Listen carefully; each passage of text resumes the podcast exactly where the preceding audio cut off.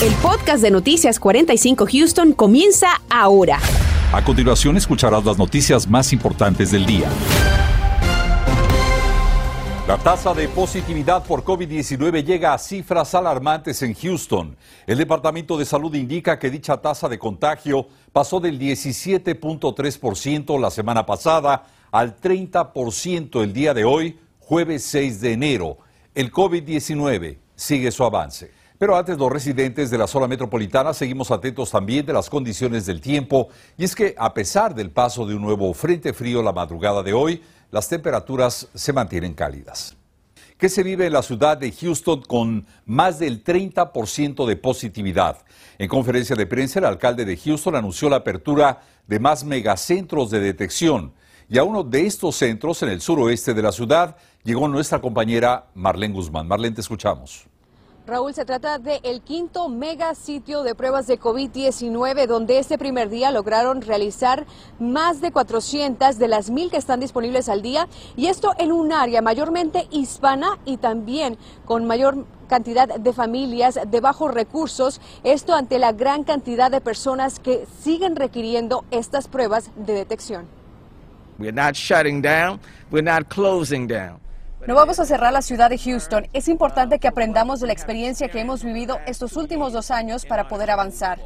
Son las declaraciones del alcalde de Houston en conferencia de prensa este jueves ante el drástico incremento en la tasa de positividad de un 17.3% la semana pasada a un 30% con un promedio de 14 días, cifras que le atribuyen a la rápida transmisión de la variante Omicron de una persona a otra.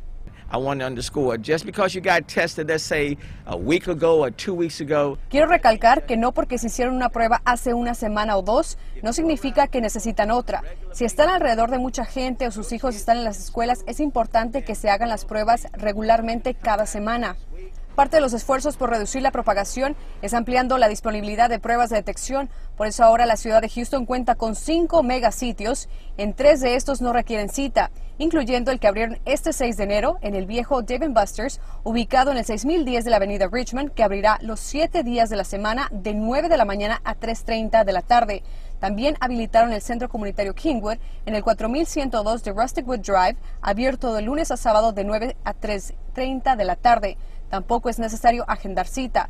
Pero ¿cuándo aconsejan acudir a estos centros a hacerse la prueba? Le preguntamos al director del Departamento de Salud de Houston.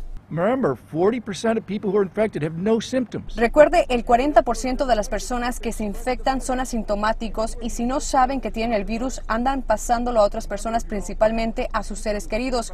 Por eso les recomiendo que si estuvieron expuestos o con personas que saben que han dado positivo, es importante que se hagan la prueba. El tiempo de espera para obtener los resultados es de 48 horas a 72. Nos explican que no solo la gran demanda de pruebas es un factor por este retraso, sino también las operaciones de los laboratorios se han visto afectadas por la falta de personal. Uh, Escasez provocada por la misma variante Omicron. Durante el tiempo de espera para recibir el diagnóstico es importante que se mantengan aislados y usando cubrebocas.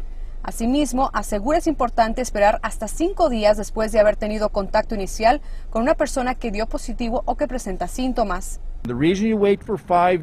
La razón por la que deben esperar cinco días es porque si se hacen la prueba antes, hay gran probabilidad de que salga un falso negativo, porque tarda para que el cuerpo detecte la infección. Bueno, dicen es importante que cumplan con la cuarentena si dan positivo esos cinco días y después de otros cinco días entonces pueden regresar a sus actividades, pero siempre usando el cubrebocas y también manteniendo la distancia social y el lavado de manos. Ahora les están pidiendo que con los resultados tengan mucha paciencia, pero también si necesitan hacerse pruebas, que acudan a todos los sitios que tiene el Departamento de Salud de Houston para encontrar la lista de todas las ubicaciones. La más cercana a usted puede visitar el sitio houstonhealth.org o bien también puede llamar al 832-393-4220. Reportando en vivo desde el suroeste de Houston para Noticias, Univisión, Barren Guzmán. Y mientras tanto, una corte de apelaciones devuelve el poder al condado Harris de exigir nuevamente el uso de las mascarillas. Como recordará, esta es una implementación que había sido prohibida por el gobernador Greg Abbott. Esta tarde, José Alberto Irizarri nos explica qué sigue ahora en esta batalla legal.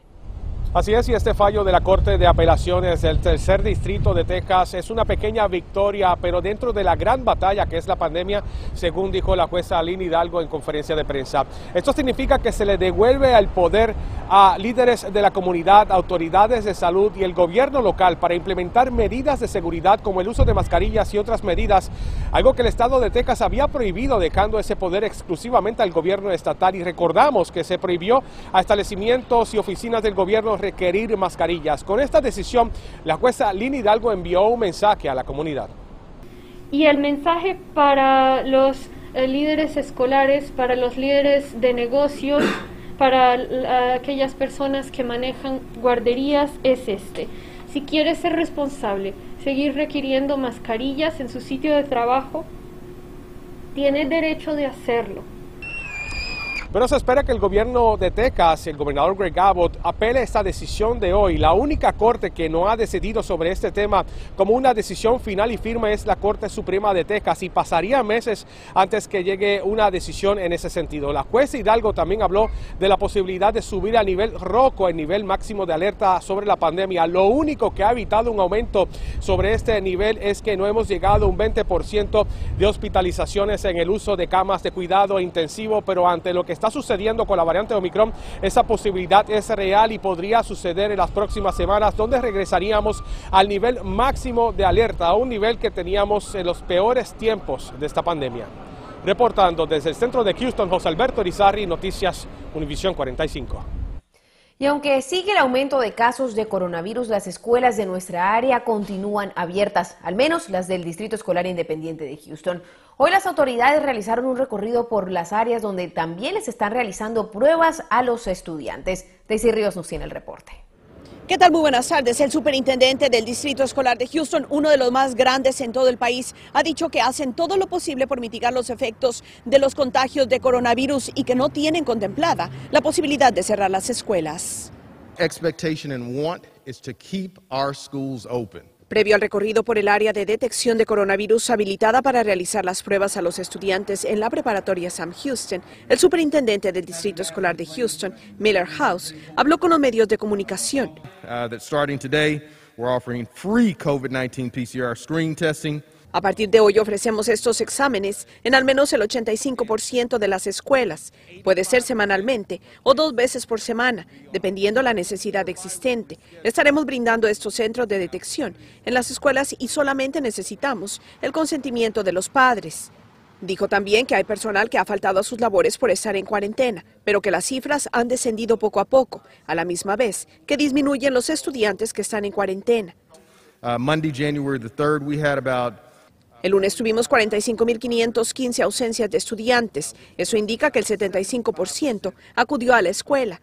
Ya para el martes la cifra se redujo a 26.259 ausencias, mientras que en el caso de los maestros, el lunes estaban fuera 301 profesores y ya para el martes eran 244. Se detalló también cómo se realizan los exámenes de detección de coronavirus a los estudiantes en los sitios que son asignados como áreas específicas en el interior de escuelas. Entonces vienen a las escuelas en un horario específico y hacen el, examen a aquellos estudiantes y al personal que hayan dado su consentimiento. Los exámenes se están realizando dentro de la escuela en un área designada porque afuera muchísimas veces esto, como sabes bien, la temperatura en Houston es muy impredecible. Entonces queremos asegurarnos que el tiempo que tenemos al laboratorio con nosotros podamos realmente pues hacer el examen de detección y no estar preocupados que si llueve. Mientras tanto, se informó también que se continuará con el uso del cubrebocas en todas las instituciones que pertenecen al distrito, además de los procesos de limpieza y desinfección en las escuelas que continuarán. Se sigue también exhortando al proceso de vacunación. Pero esta situación afecta naturalmente a todo el país y el repunte a nivel nacional de contagios entre menores va en aumento, sobrepasando incluso registros anteriores. El de Houston es una de las ciudades más afectadas y Daniel Tucho nos explica cuándo y por qué deberíamos llevar a nuestros hijos al hospital cuando se presentan determinados síntomas. Adelante, Daniel. Los casos no se detienen en el Hospital de Niños de Texas, que ya sobrepasó la cantidad máxima de pacientes que hubo en un solo momento con la variante Delta, cuando hubo 65 niños hospitalizados. Esta tarde reportaron 70 comparado con los 10 pacientes que tuvieron hace poco más de dos semanas. Y sí, las reuniones de fin de año junto con la variante Omicron han sido la combinación perfecta para estas cifras. Una variante que es tan contagiosa que no habían visto nada similar desde el último brote de sarampión, me dijo el jefe médico de la unidad pediátrica de ese hospital, quien agregó que al igual que con los adultos, hay un factor determinante que está elevando estas hospitalizaciones.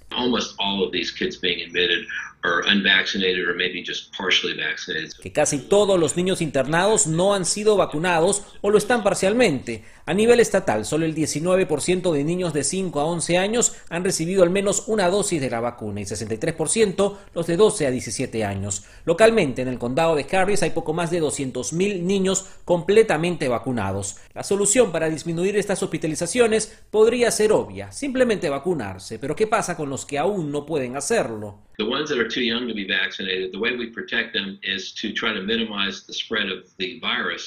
El doctor Spinner me dijo que solo queda minimizar el riesgo para ellos con el uso de mascarillas en lugares abiertos y cerrados y asegurarnos que las personas que los rodean están vacunadas. Actualmente, agregó, los principales síntomas en niños son los parecidos a un resfriado, es decir, secreción nasal, tos, fiebre y dolor de garganta. Pérdida de olor y olfato es poco común. El doctor con el que hablé me dijo que no es necesario traer de emergencia a tu hijo si presenta alguno de esos síntomas, pues con la telemedicina muchos de esos casos se pueden solucionar en casa. Por eso es importante que te comuniques inmediatamente con su pediatra. Pero cuando sí hay que preocuparse, si tu hijo tiene problemas para respirar o lo ves extremadamente enfermo, entonces busca ayuda y acude a una sala de emergencias de inmediato. Daniel Tucho, Noticias, Univisión 45. Tendremos detalles de la jornada de vacunación que se llevará a cabo mañana en el Centro de Convenciones George R. Brown. Además, el sistema de transporte público Metro lucha por mantener el servicio en medio de una considerable reducción de su personal debido a la pandemia. Tenemos detalles. Continuamos con el podcast de Noticias 45 Houston. Y como lo hemos informado, existe una enorme preocupación con respecto al aumento de casos de contagio por COVID, especialmente entre nuestros menores en la comunidad. Por ello, el Hospital de los Niños de Texas y la ciudad de Houston están uniendo esfuerzos para llevar a cabo una jornada de vacunación mañana, viernes 7 de enero. Hoy damos la bienvenida al doctor Armando Correa para hablar de la situación y naturalmente de esta jornada. Doctor Correa, bienvenido, gracias por estar con nosotros y porque hoy más que nunca es importante la vacunación entre nuestros menores. Bueno, pues gracias por la oportunidad de, de comentar con ustedes este, el problema que estamos viendo con esta nueva variante. Eh, como ustedes saben, esta variante ha eh, afectado, ha sido muy contagiosa, particularmente en nuestra población infantil. ¿Por qué? Por uno u otro motivo no habían recibido sus vacunas, ¿verdad? Primero porque no estaba disponible y ahora porque solo hace unos meses empezamos a administrarla. Pero hemos visto que el número de casos ha aumentado de manera dramática. Para darles una idea, hace solo un par de semanas teníamos menos de 15 pacientes hospitalizados. La semana pasada ya subimos a 30 y ahora en estos días estamos hablando de 70 niños hospitalizados en nuestros hospitales por eh, COVID-19. El día de mañana se va a realizar esta jornada de vacunación. ¿Cuáles son los requisitos, doctor? Eh, básicamente está abierta a toda la población que puede recibir la vacuna, ¿verdad? Básicamente niños mayores de eh, cinco años o mayores eh, que sean candidatos para recibir la, vacuna de, Pfizer. Así también tenemos los refuerzos de vacuna de Pfizer y Moderna para aquellos eh, que son mayores de 16 años y 18 años, pero simplemente cualquiera puede recibir la vacuna. les recomendamos, ¿verdad?, que si tienen posibilidad, que se registren anteriormente para facilitar la administración y el proceso un importante consejo para muchos padres de familia que ven cómo con preocupación estos casos eh, siguen en aumento, sobre todo entre la niñez de nuestra región. Doctor, queremos agradecer su presencia con nosotros. El doctor Armando Correa, gracias por habernos acompañado. Muchas gracias a ustedes. Precisamente el aumento en los casos de coronavirus también ha tenido un impacto directo en el servicio del transporte metro, como se habrán podido dar cuenta, y también escasez en los operadores. David Herrera nos cuenta esta tarde cómo este servicio metro está afrontando esta problemática. El reto no ha sido fácil para el sistema de transporte público. Del servicio dependen miles de personas. A pesar de los altos números de contagios, se trabaja arduamente para evitar que haya un impacto en las operaciones. Entonces, hasta el momento no se han visto afectadas eh, las rutas debido a, la pandemia o a la escasez de choferes. Hemos tenido una escasez de ah, operadores de autobús, el, el, equipo de metro de operaciones ha podido eh, adaptar a este cambio. Están moviendo a operadores de unas rutas donde no están usando esas rutas tanto y poniéndolas en las rutas donde son uh, las que se usan más. Entre otros esfuerzos, desde que inició la pandemia aumentaron su protocolo de limpieza en unidades, poniendo mayor atención en desinfectar áreas que el usuario normalmente toca, como manijas, pasamanos, botones y asientos. Sin embargo, ante el nuevo pico de contagios, incrementaron una faena más de limpieza. Y como podemos ver, a media jornada los autobuses llegan a las centrales y cuadrillas de limpieza suben a los autobuses para esparcir estos químicos y desinfectar lo que son los tubos y las manijas para que los pasajeros estén seguros. En cuanto al uso de mascarillas, aún continúan siendo obligatorias para los usuarios y personal de metro en toda la propiedad de metro. Eso quiere decir los centros de tránsito y también especialmente los autobuses y los trenes ligeros. Pero si no cuenta con una, los conductores tienen extras. Además, hay gel desinfectante en cada una de las unidades. Metro le recuerda que para estar preparados para momentos difíciles como la pandemia, están contratando a operadores y mecánicos bilingües especialmente uh, para que vengan a trabajar con nosotros. Todavía está, tenemos los incentivos de 4 mil dólares para los choferes y 8 mil dólares para los mecánicos. Para más información visite ridemetro.org. David Herrera, Noticias, Univisión 45. Gracias por escuchar el podcast de Noticias 45 Houston. Puedes descubrir otros podcasts de Univision en la aplicación de Euforia o en univision.com diagonal podcast.